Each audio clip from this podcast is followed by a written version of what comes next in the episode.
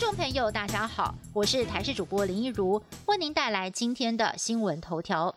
中央流行疫情指挥中心指挥官陈时中表示，台湾近期陆续接获日本还有法国官方透过国际卫生条例国家对口通报，自我国入境日本及法国民众检出了新冠肺炎阳性，其中入境日本有三个人，入境法国一名，我国已经展开了相关的疫调工作。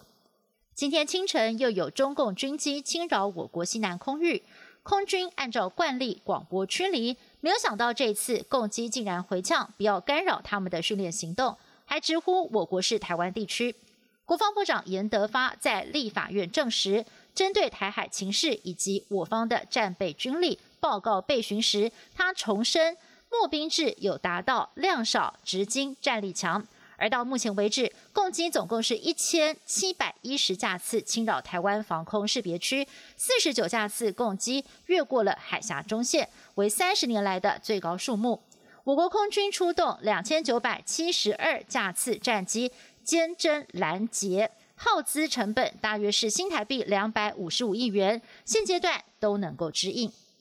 美国国务卿庞皮欧在六号出访日本，接受日本 NHK 电视台专访。谈到了美中两国因为疫情跟港台议题加深对立，庞皮欧强调，这不是美国对上中国的问题，而是自由跟专制要选择哪一边的问题。他也谴责中国在南海跟东海地区扩张势力，让全球置于中国的威胁当中，应该要整合日本为主的印太地区国家，合力的来对抗中国。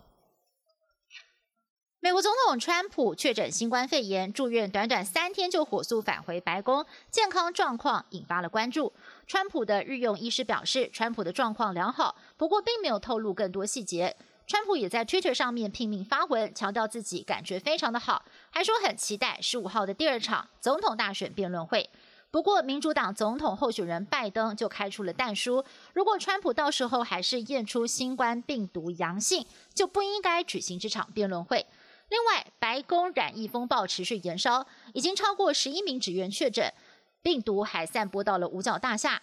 就连负责掌管河岸牛手提箱的军方人员也中招。而根据多家美国媒体的最新民调显示，在川普染疫之后，民主党的拜登在全国大赢川普至少十四个百分点，在六大关键摇摆州当中，拜登现在也是持续稳定的领先川普。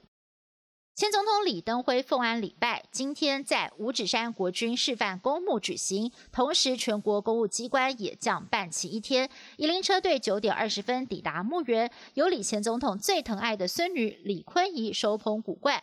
与宜林队伍缓步走到墓园区安放。蔡总统以及陪礼人员敬礼献花，随后举行奉安礼拜以及仪式，在鸣放藏枪还有吹安息号之后，李前总统长眠五指山。